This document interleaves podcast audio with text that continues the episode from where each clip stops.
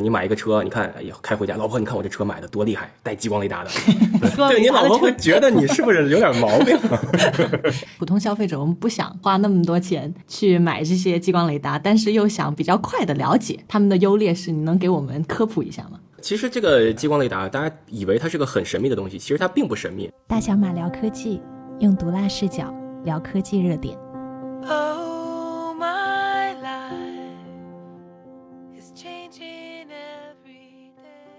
每周聊三科技热点，我是小丹尼，我是大卫，我是电动艾玛。好，先聊第一个话题：激光雷达是不是智商税？这是我们上集挖了个坑啊，然后这集我们就给大家填上。这几年激光雷达在科技圈还有这个车圈都是特别火热啊。就很多人知道激光雷达都是从两年前苹果把这个激光雷达放到 iPhone 上，再到最近啊，都是各种智能电动车，要不就配一颗，要不两颗，要不甚至四颗的激光雷达。我们老观众都知道啊，大卫其实是花了差不多一辆法拉利的钱买了一排的激光雷达，冤大头。对我好奇，想问一下大卫啊，我们都知道这两年激光雷达明显都是各种便宜了很多嘛，然后你花那么多钱买这个激光雷达，你觉得自己是不是冤大头啊？嗯，一九年的产品三年折旧已经在财报上清零了。对，作为固定资产，它的使命已经到了。但是是这样的，就是说你陪着一个技术跑嘛，那本身我们公司做自动驾驶的，也是在就相当于说也有很多前期的客户相信我们，购买我们的产品。所以我觉得这里不存在一个什么冤大头，只存在这个早起的鸟儿有虫吃，就是我尽早的把这个东西的好处和不好的地方，呃，我把它发掘出来，然后改进做到产品里面，其实是越好的。当然你说一个产品有没有办到被淘汰的时候，当然也有，对吧？就比如说啊，我不拿咱们这个行业举例子，我拿之前通信行业，那那英特尔花大价钱投资了这个 VMAX，最后这个技术就没有用下去嘛？但也不能说凡是跟英特尔合作买了 VMAX 技术的都是冤大头，我觉得不能这么想。对，是的，就是作为普通消费者和真正作为这个从业者来说，其实消费是两种不同的思路嘛，对吧？刚才大卫说一点，我印象挺深的，就是你从头到尾都知道这个行业的各种的优劣势啊，激光雷达的到底哪些是比较核心的参数啊，或者是它的这个使用领域啊，或者是哪些擅长的？我觉得这个其实是作为从业者来说，这个了解从头到尾一个过程是特别重要的。对我还要补充一点，其实，在一七一八年，甚至到一九年那个时候，你想买一个 Velodyne 六十四线的雷达，就是我们俗称大花盆，你敲门你都不知道找谁，你找谁人家都不一定有这个配额给你，所以不是说这是一个买方市场，它纯粹是卖方市场。所以你想想当年的这个做一个技术开发，它前期的准备要求是多复杂。诶，那如果我们就是普通消费者，我们不想花那么多钱去买这些激光雷达，但是又想比较快的了解他们的优劣势，你能给我们科普一下吗？其实这个激光雷达，大家以为它是个很神秘的东西，其实它并不神秘。就首先，这个激光雷达有几个部分组成，那一个是它的光源，这个光源就是我们拿来检测物体跟你之间的距离的；还有一个就是这个光源，它以一个什么形象或者一个什么方式变成了可以把你前面整个面或者你周围全部扫描出来的这么一个方式，我们叫做它的这个叫做 steering，就是它的动力，或者说你是怎么摆弄这个固定光源让它变得可以旋转的。还有第三个部分，其实是大家有的时候会忽略掉的，就是它最后背后的物理学原理，就是大家很少关注一个雷达真正的物理学原理。但实际上，雷达呢，总的来说就两种，一种是 time of flight，就是简称的 TOF，对吧？另外一种叫做 FMCW。那么 FMCW 利用的是多普勒原理。是实际上有些观众听到这儿已经开始烦了，说你能不能讲点轻松的？OK，这两个回头在视频版本直接把它那个原理贴出来。那么讲回光源啊，就是我们知道光从可见光到这个不可见光，然后再到微波，实际上它是从二百多纳米一直到很大很大的这么一个范围。那么不同的激光雷达实际上使用的是不同的光源，有八百五十纳米的，有九百零五纳米的，有幺五五零纳米的等等。那么这个光源其实是决定了几件事情，一个是它的成本，一个是它打出来的光是不是有很好的穿透性，对吧？就比如说八百五十纳米的，它越接近这个近红外，第一个是越容易被背景噪声给。太阳光本身也是一种电磁波嘛，它可以会跟八百五十纳米有很多噪音。那第二个呢，就是它对这个水的穿透性，或者说起雾了，它的穿透性就没有幺五五零纳米那么好。那同样九百零五纳米也是。那么九百零五纳米或者说呃越接近可见光的这个光源呢，还有一个问题就是它如何对我们人呢这个人眼保持一种安全。嗯，是的，它的。功率不能开得太大，这也是为什么我有一次在我朋友圈发了个照片，说这个只要不考虑成本和人眼的安全，可以把一个激光雷达做的跟一个天文台那么大，就是甚至是你可以打到月球再把它反射回来。有一个很著名的实验就是打到月球再反射回来，那个我回头给大家贴个图，或者说军用的雷达都不考虑什么人眼安全和成本，对吧？所以它可以做的巨大。那么我们这个东西要上车，所以要考虑的就是刚才我说的，嗯，这几点。当然还有的还有一点就是车本身是一个移动体，车本身有震动，那么我们这个呃雷达是怎么针对这些震动做一些降噪的？那这里面就要涉及到这个光源它的旋转或者震动的方式了。这个其实才是呃 mechanical 就是机械式雷达，呃 MEMS 这种我们叫做半固态，或者有些人把 MEMS 就微机电雷达归为全固态，其实这是不对的。包括像大疆的这种叫 Risley Prism，叫一个棱镜，它就是两个镜子可以旋转啊、还有跟我们公司关系比较好，像美国的 Oster，它是完全的 flash 面阵的这种雷达，这个就是完全固态的。所以固态固态啊，它其实强调就是说这个雷达里面，无论是发射源还是接收源，还是呃整个这个 steering，就是让这个雷达动起来这个部分，都是没有任何机械的，就像机械式的这个硬盘和固态硬盘这个区别一样。而且实际上对于一个车来说，呃，无论是我们惯用的摄像头，还是我们之前惯用的这个毫米波雷达，都是没有任何机械式部件的。真的就是一个板儿，或者说你像这个摄像头，它一个 CMOS，对吧？但它没有任何机械部件，所以激光雷达呢也要做到最好是没有任何机械部件，它才稳定才可靠。因为车它是在震动的，它有各种工况。如果你这个产品本身也有机械震动的话，它会跟车在某一个频率共振，那你这个镜子可能或者说你这个雷达就坏了，就碎了，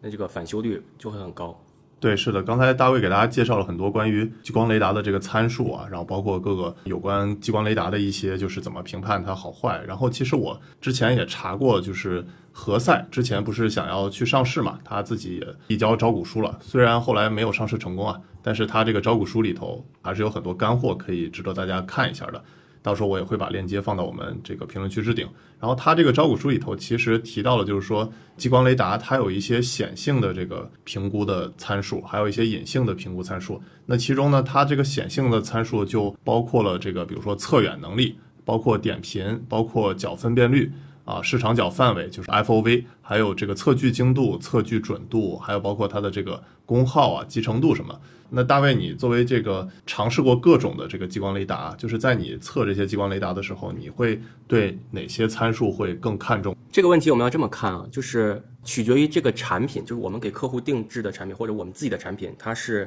一个上量的，就是上乘用车的，还是一个拿来做服务的？就首先要把这个区分开。我们在讨论这个问题才是现实的。就比如说像国内的魏小李这些用激光雷达的公司，他们最终的激光雷达都是要上量的，十万、二十万甚至一百万台，所以成本是一个考量的以外啊，那就是说我怎么样满足我目前 L 二级的。就是这些场景吧。但我们如果做服务的呢，就像大家可能在有些主流城市看到的 Robotaxi，对吧？就是无人出租车，这是针对 L 四这个领域做的。而且我要做的是一种服务，这个服务是二十四小时乘以七天这样去服务的，它不太能让这个车休息，或者说本身它作为生产力工具的一部分，它不是说像家用车这样，我买了我一天是是有固定的时间开的。所以我们更要的是它的稳定性，我们不太会关注它的成本。那么在这个稳定性里面，我们更关注的什么呢？其实几个点，一个是它的呃距离，一个是点云的这个质量，包括它的精度，还有它的呃 FOV。而且这个不是说单纯这么谈，因为一个车它有很多的盲区，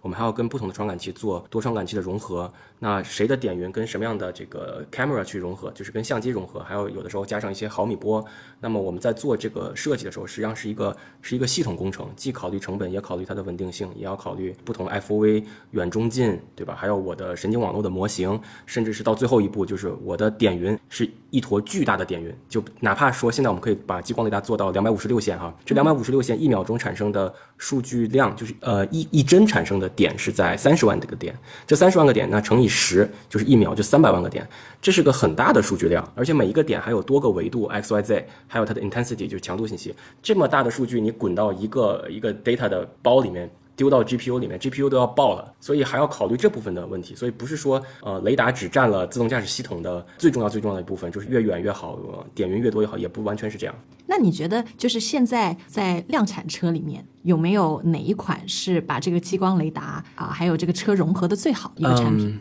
我我只能说在 robotaxi 领域有，就是比如说 Waymo，Waymo 甚至是连雷达都是自己做的，就是他们自己的团队在做的。当然，Waymo 以外还有几家头部的企业啊，那我这里就不点名了，我只是说一下他们的方法。就第一个是把激光雷达和各个传感器做到了真正意义上的嗯前融合。或者说，就是激光和摄像头，包括毫米波，它的融合精度非常非常高，这个是一点。其次就是非常耐锤，非常耐用。我们早期的时候，激光雷达可能三个月吧，你你在外面风吹日晒的就有各种问题了。那么现在基本能行业内能做到两年，但实际上你你想想，两年对于乘用车来说是个很短暂的寿命啊。是的，所以对吧？但是这也已经是很大的提高了。那还有一些就是这个雷达它的散热啊，它的安装方式，然后它的线束管理，这个就是个比较系统的工程。对，刚才大卫提到了，就是 Waymo 他自己造那个激光雷达。其实最早的时候，他测试车的时候用的都是那个 Velodyne 的那个激光雷达嘛。但是因为太贵了嘛，要八万美金以上，然后算上各种的零部件什么。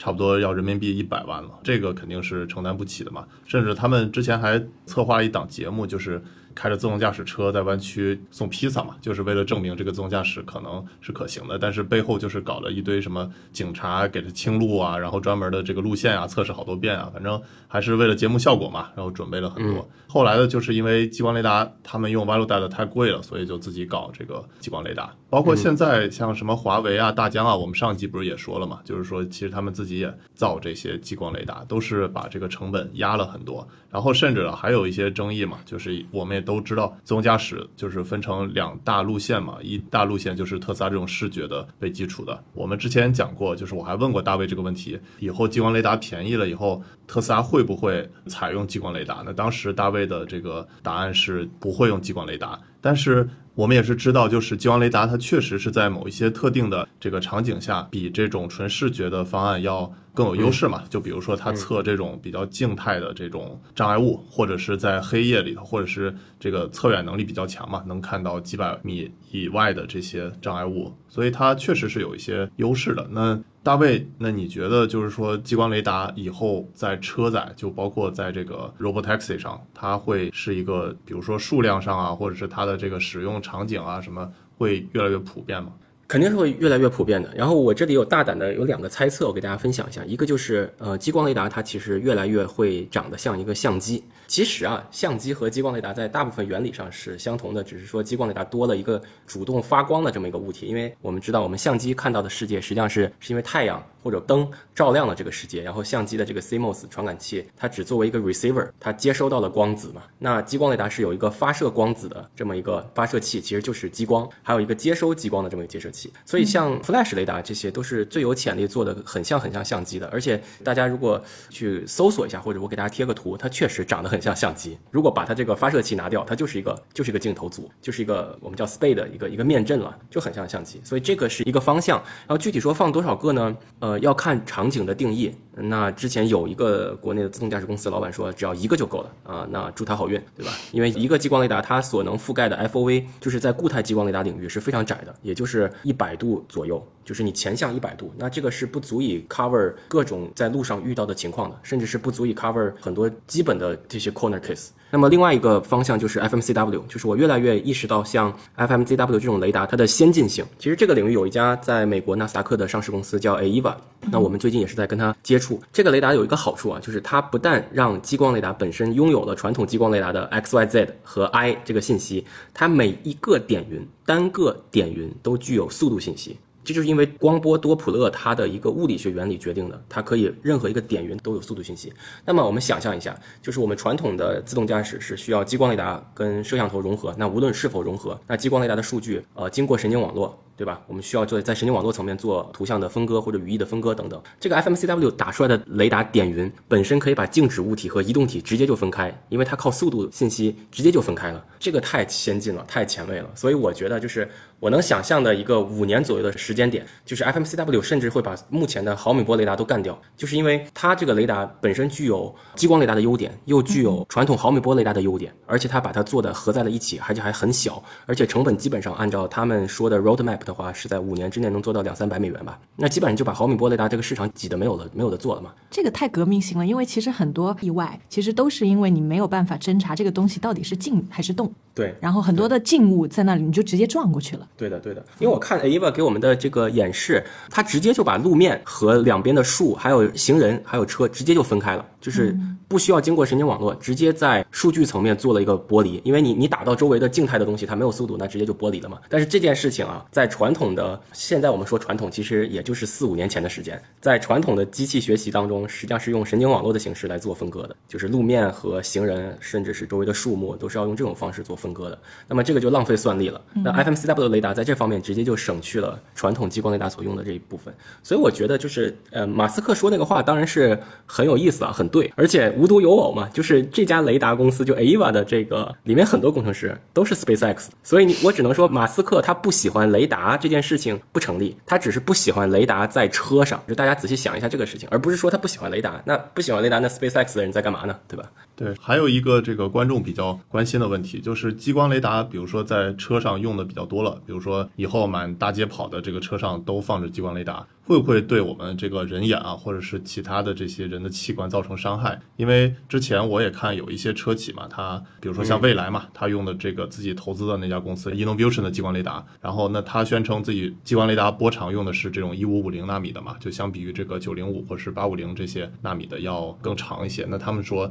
这个其实就距离这个呃人眼能观测到的这个波长范围就是距离会比较远嘛，所以这个相对来说对人眼的这个害处是有限的吧。但其实这个激光雷达还没有大批量的布局在车上或者是路面上的话，那其实谁也没有测试过这些到底对人眼有没有危害。那你觉得呢？是这样的，所有的激光雷达，就是我们指的我们能买到的这些，在显著位置的标签上都会写着 FDA 认证 Laser 一级人眼安全，都会有这样的这个。否则你说我那一桌子雷达开起来，我们公司上不上班了？真是冤大头了。哎，而且这个问题本身其实就挺有意思的，因为通常啊，在一个技术它开始就是往上走，但是呢又还没有完全被量产的时候，大家就会觉得这个东西有辐射，可能会对人不好啊。一旦它真的大规模量产了，这个问题就突然消失了。其实我明白丹尼那个问题，或者说 Innovation 它的宣传点我也懂。这个里面是要这么比的，就是在相同的功率下面，那么九百零五纳米不如幺五五零纳米这个光源的穿透力，只能这么比。所以我可以把九百零五纳米光源功率开大，但是功率开太大对人眼就有伤害了。所以目前呢，激光雷达行业是做了个妥协，就是九百零五纳米或者说越接近可见光范围的，我们把功率调低一点。那幺五五零纳米呢，可以把功率调得很高，所以这个是它的优点，而不是说它就对人眼完全无害。嗯，是的。还有一个就是大家比较顾虑的，就是其实两年前那个 iPhone 就把激光雷达上了嘛，然后嗯还有就是包括之后的什么 iPad Pro 啊，反正基本上之后的那个 iPhone 的顶配嘛，都会配一个这个激光雷达。但其实呢，它的这个应用场景，包括应用的这些各种 App 了，其实是这个效果比较低于这个预期的。其实很少有人天天拿着激光雷达来玩嘛，对吧？就是相比于这些摄像头来说，就很多人也是，比如说拿它玩一下，给自己家建个模，但是那个建模还都是感觉比较印象派的建模，就感觉一个电脑后边都是空的嘛，对吧？一个桌子就没有腿的那种，就经常出现这种情况，就是大家玩一玩就不用了啊。然后包括那个苹果它自己啊，现在在官网上也基本上不怎么宣传它激光雷达了。都是说在那个犄角旮旯处，也就说一下这个激光雷达可能在这个照夜景的时候对这个拍摄有一些帮助。其实是整个这个激光雷达在手机上的应用，我觉得还是低于预期的。啊、以后会不会可能就是说激光雷达在车上的这个应用啊，也都是相当于没有大家想象的那么重要啊？用户是不需要了解技术背后的原理的，用户只是想把这个产品用得很爽，对吧？所以其实我觉得最终的用户是不会关心这个车上是不是上激光雷达的。这一类消费者应该占总消费人群不超过百分之零点五啊。你说你买一个车，你看，哎呀，开回家，老婆，你看我这车买的多厉害，带激光雷达的。你送你个生日礼物，带激光对你雷达的车老婆会觉得你是不是有点毛病？哎，不过说起这个激光雷达，就是除了车以外的应用，其实还有啊、一个重要的客户就是考古学家啊。嗯嗯嗯，对我，我也是最近看报道才知道，就是说激光雷达在考古学上有一个非常重要的发现，就是玛雅文明嘛。那玛雅文明是集中在美洲中部的一个古代文明，嗯那里呢因为有大片的那种热带丛林，所以你如果是个考古学家，你在里面那个丛林里面，你又不能开车，又不能随意砍伐那些树，就真的只能靠两条腿、两只眼睛去考古，所以就非常艰难。那啊、呃当时就有一对很出名的考古学家叫 Chase 夫妇，他们就用了相当于二十五五年的时间，就才发现玛雅城市很小很小的一部分。那他们呢，就这古就越越考就越焦虑，就感觉其实他们用几辈子可能都挖掘不完这个玛雅文明。但是转机呢，就出现在零八年，他们就跟一个教授聊到这个激光雷达，然后他们就想，哎，是不是能够就是像刚才大卫给我们科普的，用这玩意儿穿过树林来生成很清晰的那种三 D 地图，这样他们就能很快速的了解整个玛雅城的地形。所以对。他们就开始用这个技术，结果第一次生成图像的时候就震惊了，他们相当于一周之内采集的那个数据，就比二十五年他们用人手采集的数据都要多，而且还发现了很多之前没有想到的一些考古的发现。那这之后，基本上整个南美热带丛林的考古都上了这种激光雷达技术，而且效果还特别好，就发现了玛雅文明同时代的好几个古文明。你们知道为什么？就是说这么正能量的科技利用案例，这么大的发现，其实我们都没怎么听过吗？一个很重要的原因，就是因为这个发现跟欧美一直宣传的历史很不一样。就是，欧洲人他们登陆美洲之前，就是说这是一片没有人开发过啊、没有怎么被开发，然后很少人居住的荒野。但现在你用这些激光雷达考出来的东西，就发现哇，这里其实不是荒野，而且是一个人口很多，然后曾经还是很伟大的城邦，还有大量的农业。嗯嗯嗯那明白。就是从这个你就可以推导出来，其实那些欧洲侵略者上岸之后，对于当时的那个文明的破坏有多大。我讲一个亲身的体验，就一个月前，我有幸去武汉大学，然后是个历史系的教授李公真老师嘛，他也是我一个忘年交朋友，我很喜欢他。他带我去看这个敦煌展，对武汉大学历史系和武汉大学测绘系联合做的，就在武大校园内。这个测绘系呢，用激光雷达和三维重建技术，把敦煌的大大小小的石窟基本上全都一比一复制了一遍，然后用 3D 打印技术在武大这个展把它全打印出来了。所以你进去看，你可以看到一比一的这个石窟，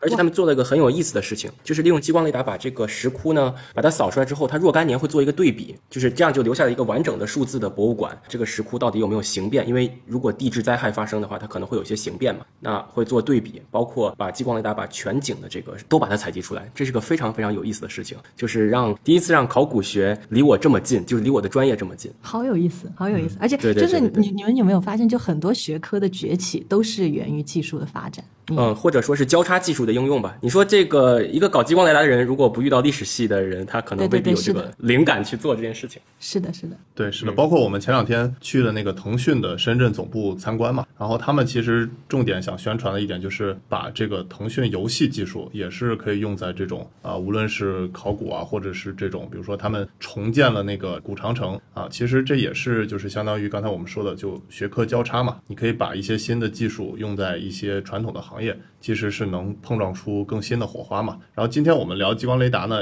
我们也觉得它确实是，比如说之后量产了，它可能会大规模使用，会有一些可能大家担心的风险。但是整体来看的话，我觉得像这种新技术的广泛应用啊，然后包括和这种交叉学科的使用啊，我觉得还是对我们整体的人类发展是有益的吧。对，总而言之，我觉得激光雷达确实是一个是一个很好的东西。然后在目前来说呢，它面临的问题也蛮多的，成本啊、可靠性等等。但是我们再给它多一点时间，或者说整个自动驾驶行业和激光雷达的关系，再往五后五年，我们看不会变成现在的这种简单的说采买采卖的关系哈，而且会可能会变成一体化的，就是激光雷达公司和算法公司本身就绑在一起了，就做出来一个端到端的方案。那么用户也不需要了解你使用的是谁家的激光雷达，你用的甚至是什么样的算法，它就是一个小玩意儿，装上去你的车就具备了某种能力啊、如果你不选装也无所谓，我觉得这个才是一个比较好的体验。是的，我最后还有一个问题想问大卫，就是像现在激光雷达目前它还是发展，我觉得还比较处于一个早期阶段嘛。啊、我想让大卫你推荐一些，比如说我们需要重点关注的公司，或者是你比较看好的一些产品也好，或者是哪一些公司你觉得之后会大举的进入，或者是大举的投入激光雷达，然后你觉得非常有潜力。嗯，我刚才讲的那个公司叫 AEVA，它就是 FMCW 领域的呃一家美国上市公司。当然还有一个公司叫 Blackmore，Blackmore 被美国另一家很有名的自动驾驶公司叫 Aurora 给收购了，所以它变成 Aurora 的产品了。这个 Aurora 公司大家可以去去关注一下他们。还有呢，就是呃我们合作比较紧密的，像 Oster 呀、Innovis 啊，这些都是在行业内做的比较好的，而且他们都是有绝对的专利领先的，就是他们本身不是个 copycat。我也知道有些公司很容易做出来一个激光雷达，或者说我可以跟大家讲，做一个激光雷达，在目前二零二二年一点都不难。你在实验室里买来各种材料，买来光学的这个光头，买来解码器，呃，买来一个比如说 MEMS 本身做好的这些镇静，你都可以组装一个激光雷达，但是你不能绕过去别人的专利，或者说你不能把它做可靠。当然，这也是为什么我们鲜有跟国内的一些激光雷达公司合作。这个一个是专利的问题，一个就是我觉得稳定性和可靠性还是差了一些。当然，我不排斥之后也会推广他们的产品啊。不过我刚才说的这几家公司，大家可以去看，我们统称为叫做雷达系统公司，叫做 LiDAR System Company。它不是生产光头的，也不是生产解码器的，它不是生产某一个零件的，它是生产整个激光雷达的整个的系统。那具体的光头啊、解码器啊、IC 啊，都在各个板块有自己的独门绝活的公司有很多。嗯，刚刚大卫说的那一列公司里面，那个 Oster 应该是钱最多的啊、起码是推广费最多的。因为你在谷歌上如果搜激光雷达 LiDAR，它第一个出来的广告就是这个公司。这个公司的这个专利，它虽然专利数量不多，但是专利的比重是最高的。就是这个 Flash 固态雷达，你永远都绕不过它。就是你，你要只要做这个东西，你就一定有它的专利包在里面。嗯，就像早年机械旋转式雷达一定是 Velodyne 的，这个你也绕不过。那对于国内这些公司呢，比如说何赛啊、速腾巨创，还有大家很关心的华为啊，还有这个大疆的激光雷达，嗯，我我觉得何赛和速腾还是比后两家要高一个量级的，因为这两家公司在这个领域确实深耕了很久，而且，嗯，无论是我们作为自动驾驶公司，还有很多同行都会选择何赛的机械式雷达作为 Robotax 的主雷达，所以大家可见它的它的稳定性，还有它的性价比。那另外一个就是速腾的这个 M1 是我知道目前为止在中国签约了最多主机厂或者说最上量的一个呃乘用车激光雷达。所以这个两家公司也是各有绝活。那么至于说大疆和华为，我们我们再看一看吧。反正大疆那个就是说这个棱镜的原理啊，我不觉得是一个长期来说是上车比较有效的一个方式。大小马聊科技，用毒辣视角聊科技热点。Oh, my life is changing every day. 好，我们继续聊第二个话题：特斯拉、苹果灵魂人物都走了。这也是我们看到前两天的这个新闻啊，就是特斯拉的这个自动驾驶的负责人叫 Andre Kapasi，他也是宣布要离职了啊。他其实，在特斯拉干了五年多，他这个离职的消息啊，也并不是突然就出来了。其实之前也有预兆，就是我发现他在今年三月份的时候，就是说要自己过一个长假，就是差不多要四个月的时间。把之前的攒的假期全补上。对，然后结果呢，这四个月到七月份嘛，现在就是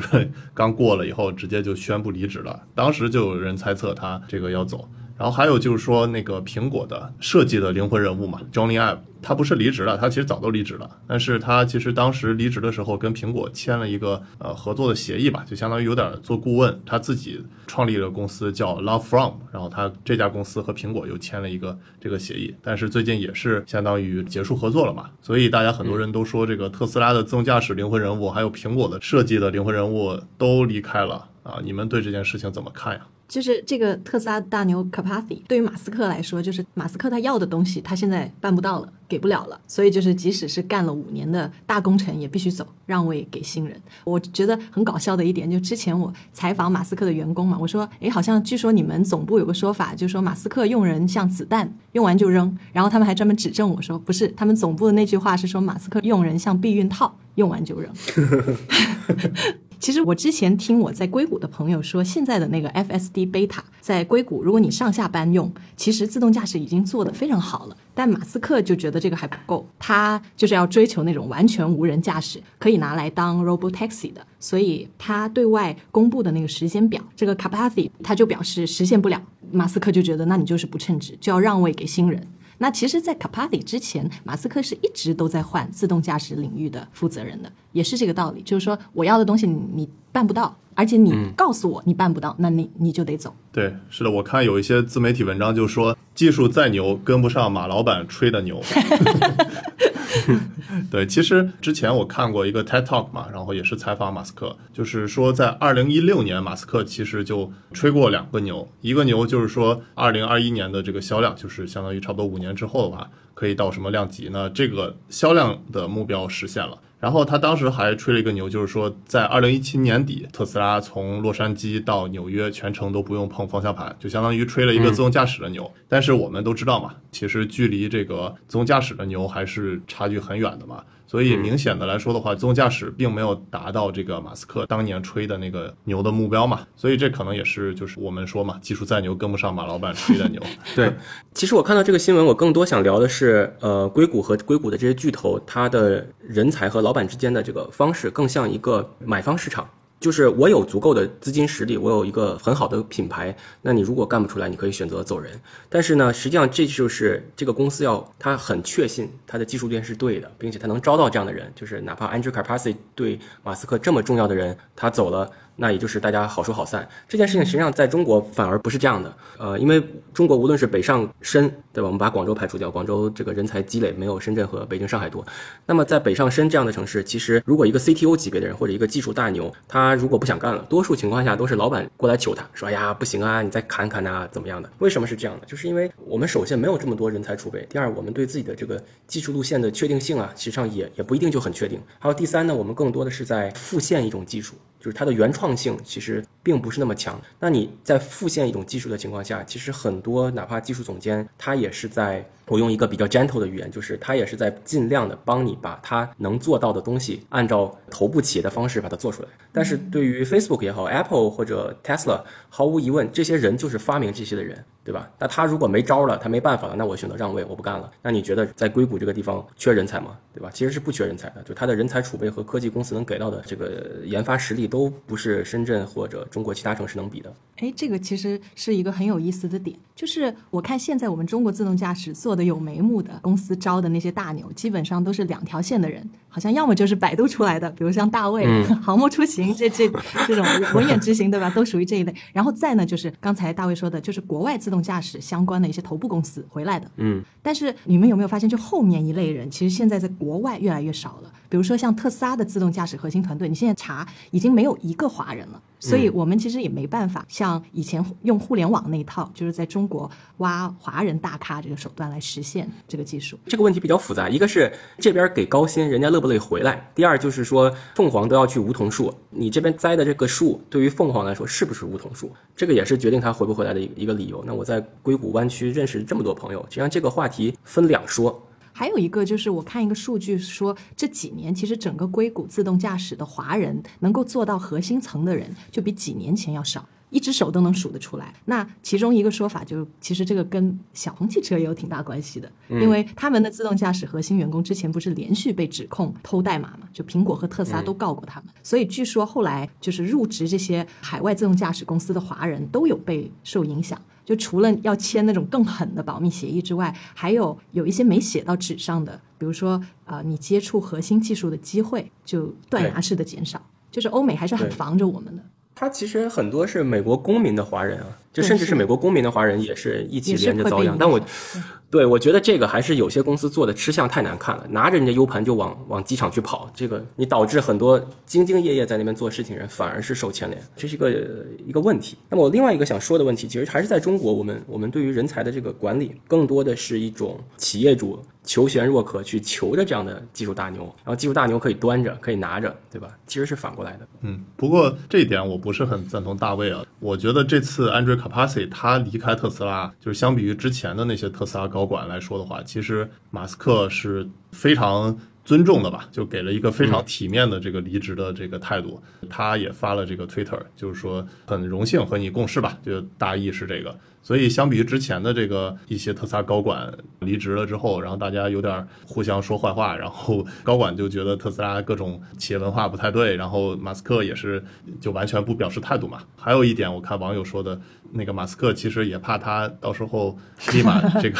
把技术对把技术致敬给别人，对这个透露给竞争对手啊，或者是干脆他自己搞一摊事儿。毕竟他其实是对特斯拉这些自动驾驶知根知底的嘛。对我其实不觉得，呃，任何一个公司招到像卡帕西这样的人就能复现特斯拉这套东西。一个企业它的技术其实还有很多隐形的层面，是它的管理能力和它在企业内推进技术的这个能力。说到底还是这个老板放权有多少，老板的认知能力有多高，这都是制约一个公司的发展的。否则那名将很多呀，对吧？那名将这么多，打败仗的也很多呀。对，哎，然后除了特斯拉，其实今年呃未来的自动驾驶负责人张建勇，我们之前还一起嗯，对话过，对话聊过，嗯，对，然后还有华为自动驾驶的 CTO 陈奕伦，其实也离职了。我发现一个挺好玩的，就是之前我们不是还聊过余承东那个问界 M7 嘛？其实他在发布会上就吹了很多关于座椅啊、油耗啊、加速啊那些，就传统车的那些东西，他吹了蛮多。但华为原本应该最擅长的那个智能驾驶，他却就是没怎么说。这硬件配备非常拉胯的，然后他当时就说，哎，差不多得了，就够了，L 二就够了，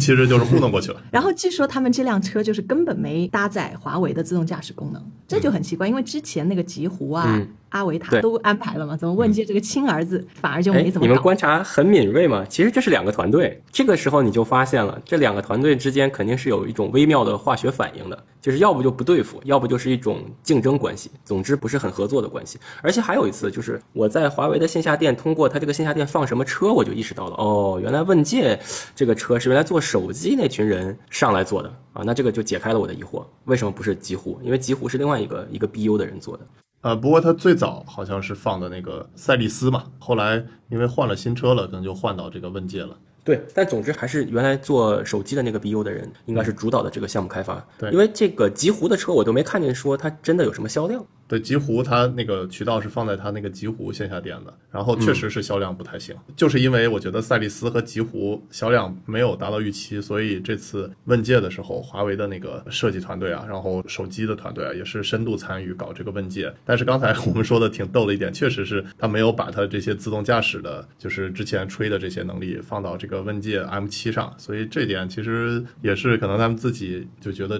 目前这个阶段这部分还不重要。我觉得是不是因为就其实华为相当于它的电气化技术还有自动驾驶的技术都没有经过大规模的那种车规验证嘛，嗯所以呢，两个没经过大规模验证的技术都植入同一款新车，其实是他想让别。人用啊，上汽不是不用吗？人家不用啊，就怕被夺走灵魂。哎，那刚才说了很多那个特斯拉的高管离职，那你们对于这个比如说苹果的它的这个 Johnny Ive 结束和苹果合作，你们有什么感觉呀、很多人我看都说这个是感觉又一个时代结束了。嗯，我倒没有，我觉得苹果已经不再是设计驱动的，现在是完全的一家非常硬核的靠底层技术驱动的公司。它任何一个产品都搭载了苹果自己的芯片，等于说它的外衣是包裹它芯片的一个一层纱。所以我觉得这已经是成建制的、成系统的了。而且我甚至现在觉得苹果的这个 Mac 这个体系和 iPad 和 iPhone，就大家经常能预测啊，明年是什么芯片搭载什么，就大家都能预测出来了。而且我们其实是越来越对它的外观越来越忽视了，因为万变不离其宗。你说过去十四年 MacBook Air 的本质变化有什么吗？除了把圆的做成了方角，方角变成了圆角，只有这些变化了，大的变化没有。它不是说一个跨时代的产品，就是从零变出来一个 iPad，从零变出一个 iPhone，从零变出一个 iPad，还有当年这个 Mac 横空出世一体机，这个我都没有看到，所以我不觉得啊 Jonathan Ive 这个事情会给苹果有什么太大的影响，反而是如果不是灵魂，哎，对，如果说苹果做芯片的那哥们儿突然离家出走了，那就咣当一下子就就砸地上了。啊、刚才大卫提到一点，我觉得很重要，就是苹果从这个设计驱动转变为这个技术的驱动。啊、其实当年这个 Johnny Ive 离职，我觉得也是因为在这个转变的过渡期吧，就因为他和库克斯就相当于这个离职的时候，我觉得最重要的原因就是 Johnny Ive 他主导设计的那个 Apple Watch，他本来想以这种呃时尚单品为主导，但后来就是因为销量不太好嘛，包括他还出了那种十八 K 金的，差不多三万多块的那种一个 Apple Watch，、其实都是想往这种时尚单品为主，其实就是以设计驱动的嘛。啊，包括它其实是对那个一些时尚杂志的这个看重程度都要比那些数码测评的那些人都要就是重要性都要高嘛。所以整个来说的话，在乔布斯时代还是确实是设计驱动，但是到库克时代的话，Apple Watch 我觉得是一个导火索吧，就因为销量不太好，然后库克他是把这个 Apple Watch 当成一个健身的这个产品，就是来作为它的这个营销重点，所以确实是在 John Lab，比如说那个设计完这个 Apple Watch，然后包括它的那个总部叫 Apple Park 的时候，就相当于逐渐的淡出了吧。我回头解读这件事情，我觉得呃，Tim Cook 不愧是 MBA 大才子啊，就是在这个判断上一点都没有被设计所干扰。为什么呢？你想，很多消费类产品它其实量不够大，做不了这么便宜，做不了这么便宜就没有这么多人用，就起不到一个规模化优势。无论是我们现在日常常见的这个支付体系，或者是手表上搭载的这些功能，还有甚至是就是说 Find My Device，比如说那个小的那个 tag，我可以可以找到苹果的任何的设备，这都是基于苹果在全世界有巨量的用户。才能把这些功能做得这么平民化，所以没有这种量，你一个好的软件的体验，包括云服务是根本体现不出来的。所以你说一个手表做成爱马仕款的卖几万块钱，这个是不符合 Tim Cook 的预期的。对，说起这个这个设计，其实特斯拉的那个设计师也挺有意思的。早期的特斯拉加上马斯克有十二个灵魂人物，现在包括 CTO 啊、CFO 各种灵魂人物，现在就走剩两个人，就是马斯克和他这个首席设计师。其实特斯拉它能够。就是起来，除了就是它技术方面有它自己很独特的、很强的地方，还有就是它的设计。其实它是从 Model S 开始有了自己的设计语言，就是从这个 Frank 加入到特斯拉。对那其实跟苹果是很像的，都是说你有自己独特的技术优势，然后再加上很独特的跟你那个创始人一拍即合的一个设计师的加入。对，对的，对的，对的。这个在任何行业都是这样，我觉得。我现在越来越意识到这件事情的重要性，就是很多能在一起做事的人，他不需要你给他长篇大论的讲，他基本上跟你想的事情是在一个水平线的，然后你一点他那个 spark，哦，原来你也是这么想的，哎，这种人是非常非常好的，而不是说我三顾茅庐啊，我觉得在目前的领域不会有这样的事情了。确实，像苹果和特斯拉，我觉得很厉害一点，就是你现在去看它五年前的这个产品，就包括那个 MacBook Air，然后包括那个比如 Model S、Model X，就是它当时的五年前的设计放到现在也完全不过时。我觉得这一点真的是很厉害。对，然后还有一个挺有意思的，就是 Johnny Ive 他在那个离职苹果的时候，带着他的这个设计团队一起看了一部电影，叫 Yesterday。这部电影呢，就探讨了一个主题，就是艺术与商业之间的这个永恒的冲突啊。你们觉得这个艺术和商业之间确实是有这种永恒冲突吗？呃，当然，当然会有，当然会有，而且这个事情也是我在逛博物馆的时候，呃，我想到的，就是为什么我们在博物馆里看到的大部分的艺术珍品是没有平民阶层的，一个是平民阶层可能不需要。第二个就是平民阶层用不起，所以无论是在故宫博物院还是海外的这些大博物馆，我们看到的都是士族权贵所用的日常的东西，我们很难看到老百姓用的东西，对吧？但是你想我们现在用的这些产品，呃，哪怕是美国总统或者说这些顶级的政要，他并不会跟我们有太大的区别，对吧？就是苹果就是苹果，车就是车。呃，黑莓手机就是黑莓手机，所以其实艺术真正我觉得走进寻常百姓家才是可能它的呃一个归宿，否则我觉得那不叫不叫艺术，那是另外一种氏族权贵的一种体现，或者说像法国宫廷这种洛可可风格，它离法国人民太遥远了。等后来法国人民发现了，原来你们的生活是这样的，简直不敢相信。每期节目我们都会抽取一名观众评论，送上大乔马神秘礼包一份。这次我们抽取的是看到我就喝口水。他说：“先表明身份，前小鹏工程师。理论上增程式要比 DMI 这种费油的能量损耗也更高。我觉得增程的一个比较好的点在于全电驱动。全电驱动的话，对整车预控、线控、状态机控制啥的会比较友好。还有，希望商汤赶紧优化下感知。感谢你的评论，我们很高兴看到越来越多行内从业人员给我们评论留言，也欢迎大家多多给我们评论，没准下一个获奖的就是你。”大小马聊科技，用毒辣视角聊科技热点。Oh, my life is changing every day. 好，我们接着聊第三个话题，极客花三亿芯片升级，亏麻了。这也是前几天看到这个极客它的一个发布会，最炸的一个消息就是它帮之前的这些车主啊都免费升级这个八幺五五的计算平台，就很大的一个发布会打出一个很大的这个升级价格为零元嘛。其实这个消息还是非常嗨的啊啊！然后他在发布会上也说了，就是为了这次升级的话，他要投入三亿元人民币，这个数字还是很多的啊。发完这个消息之后呢，就很多这个车主啊，就是呼吁自己的这个，比如说老板，就比如说蔚来嘛，蔚来的车主就说斌哥要不要给升级一下，免费升级一下。然后李斌他回应就说他没法升级啊，就是二十多万辆车要升级的话是二十多个亿，扛不住，所以整体同行要暴打暴打极客吧？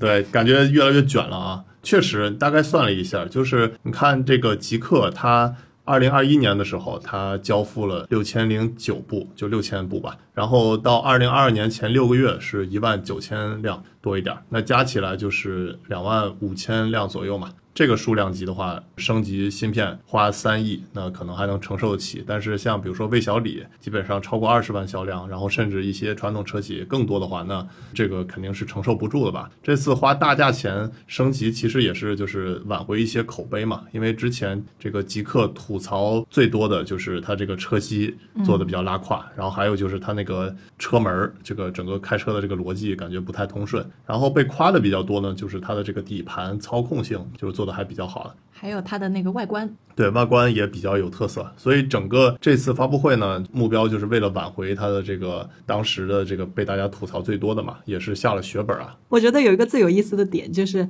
别的车企如果发新车了，发新能源车都对标特斯拉。吉利不一样，它的新能源车一上来，感觉就是要干掉自家其他品牌的，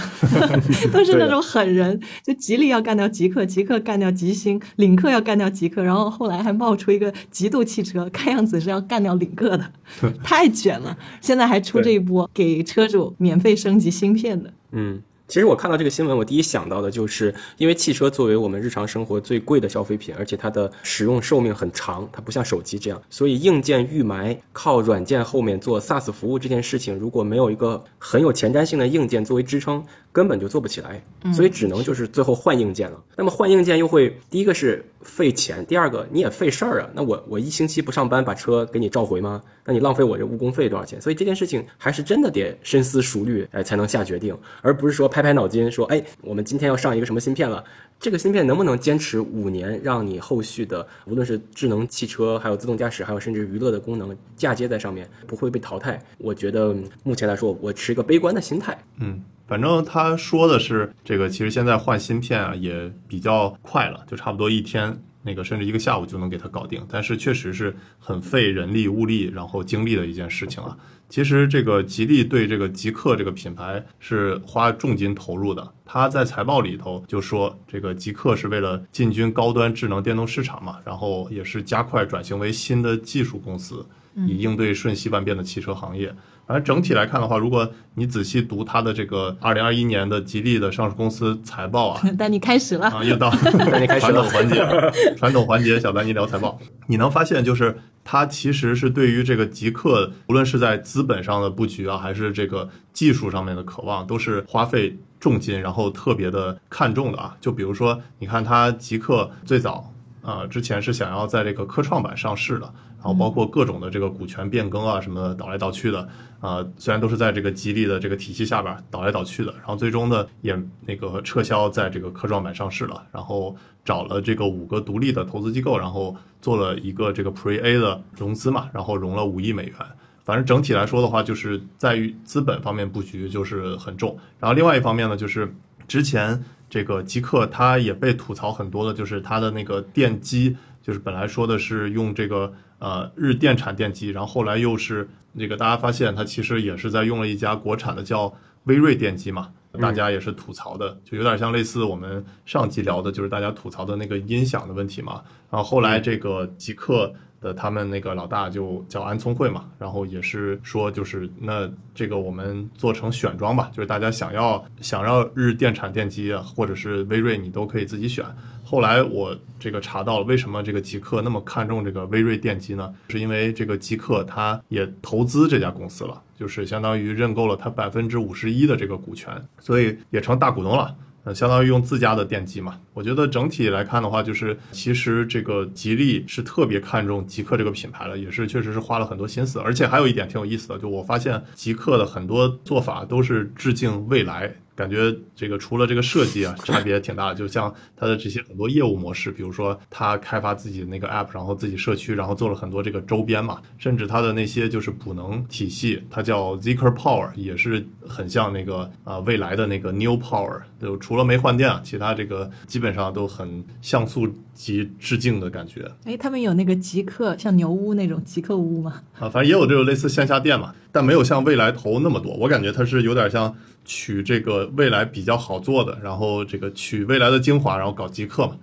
但是有一些确实是感觉学到了这个面子了，没学到这个里子啊。就比如说他们那个也是搞社区嘛，他们那个老大叫安聪慧，他就也想跟这些用户多多交流嘛，他自称为这个聪聪啊。但是你会发现，就是他其实上了这个社区之后啊，总共就发了两个帖，然后一个关注都没有，现在还是零关注的。所以我感觉 这个相比于李斌嘛，他在那个未来 App 上的活跃度也好啊，包括就是回应这些用户啊、沟通啊什么，其实完全就是差很大的这个量级嘛。所以整体来看的话，我觉得极客它虽然就是投入资源很多啊，但确实还是有很多呃需要改善的点吧。还有一点我觉得挺重要的，就是呃，你看这个吉利的财报。就是它去年这个销量在中国的话，呃，跌了一些的，就同比是下降的。嗯，但是它有一点啊，就是它出口出海的这些销量是增加非常明显的，同比增长了百分之五十八。其实这也是为什么就是越来越多的这个新能源车的出海嘛。啊，虽然这个整体的新能源车占到这个呃出海的盘子里还不算大吧，就差不多百分之十八，不到百分之二十，但是这个增长势头是非常明显的。就比如说我们看这个全行业啊，就是整个中国的这个出口销量在去年的时候是二百零一点五万辆，就是相比于这个前年来说的话，涨了差不多一倍嘛。再往前推十年的话，这个中国出口一直是在这个一百万辆数量级徘徊嘛。但是去年明显的翻了有一倍啊、现在是出口量在这个整个全世界排名是第四，前三名是这个日本、德国和韩国。然后日本呢排第一，它是这个出口量是三百八十二万辆，这个是领先非常明显啊。二三四名就是德国、韩国还有我们中国的话，出口量级是非常接近的。比如说去年德国是二百三十万辆，韩国是二百零五万辆，我们是二百零一点五万辆嘛。那这个二三四名非常接近。那我们再看今年前五个月，其实依旧是中国增长非常明显。有推断就是说，今年我们很可能就是成为这个全世界出口的国家排第二，就是仅次于日本了，要超过德国和韩国了。我觉得这个也是一个特别值得关注的信息吧。就是现在很多新能源车企都出海嘛，这个确实是一个未来很大的一个增长点。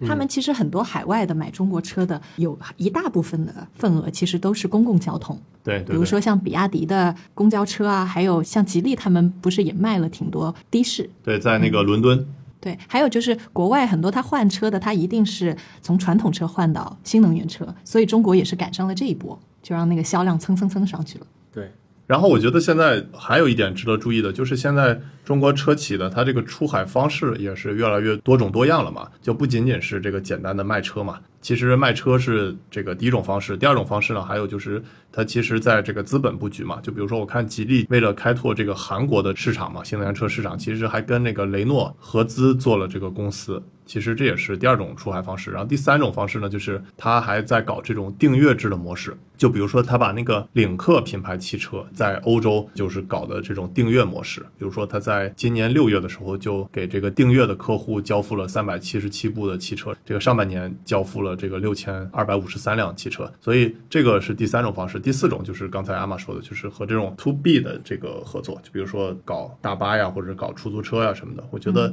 确实是越来越会玩吧。然后国内的市场太卷了，也可以参考一下之前的那个传音的做法嘛，就是中国里头卷不动了就要出海嘛，出海其实是一个很好的增长点。对，不过这个话又说回来，就是这种新能源车，其实他们更好的归宿是呃一些发达国家。嗯啊，我们之前也说过，像挪威啊，或者是中东的一些重石油的国家，他们反而是推动新能源车最主力的那种国家。包括最近我有一个很好的朋友，他现在是在负责啊、呃整个阿联酋电动化转型，特别是公交领域的。这样的一个人，然后他就说，他其实就想布局引入更多的中国的新能源车品牌进来阿联酋。所以，如果我们的听众里面有中国新能源车的出海方面的人员，对这个项目感兴趣，也可以联系我们，嗯嗯，对，是的一。起推动这个事情。我觉得还是蛮有意义的。就是如果我们第一步，你想把我们中国的品牌卖给国外的一个个这种消费者，其实是很难的，因为毕竟他们没听过你们这个品牌，而且还有一部分人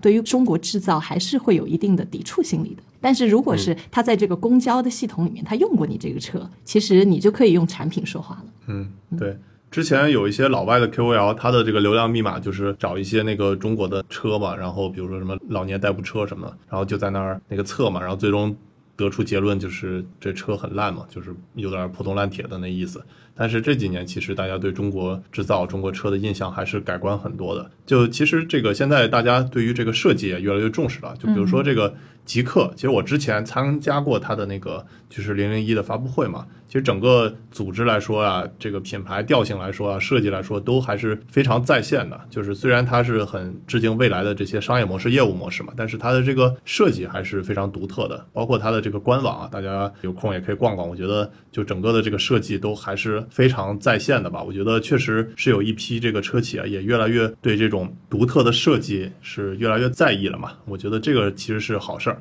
嗯，还有一个我觉得吉利还蛮厉害的，就你刚才说的极客的车，还有我最近试驾的领克的新车领克零一 EMF，它们的外观都有一个挺厉害的点，就是看上去很年轻，但是不廉价。嗯，我们之前也说过，其实这个是很很困难的，就是你看上去要年轻又要廉价，而且最重要的是它还有很高的原创性，就是不是那种一眼就看出来是抄哪个欧洲卖的好的品牌。对对，包括现在很多这个便宜的车，它往这种时尚去做的话，其实也是就是让大家不感觉廉价了，就不感觉那么便宜的。最有名的代表就是五菱宏光嘛，那个车价那么便宜，但是又让大家感觉是一个时尚单品的话，那这个其实也是一个很重要的，就是让车做的不便宜嘛。因为毕竟大家都愿意买便宜的车，但是都不愿意让别人看到自己的车便宜嘛，对吧？这是我下一个视频里的名言。啊，对对，阿玛要挖个坑了，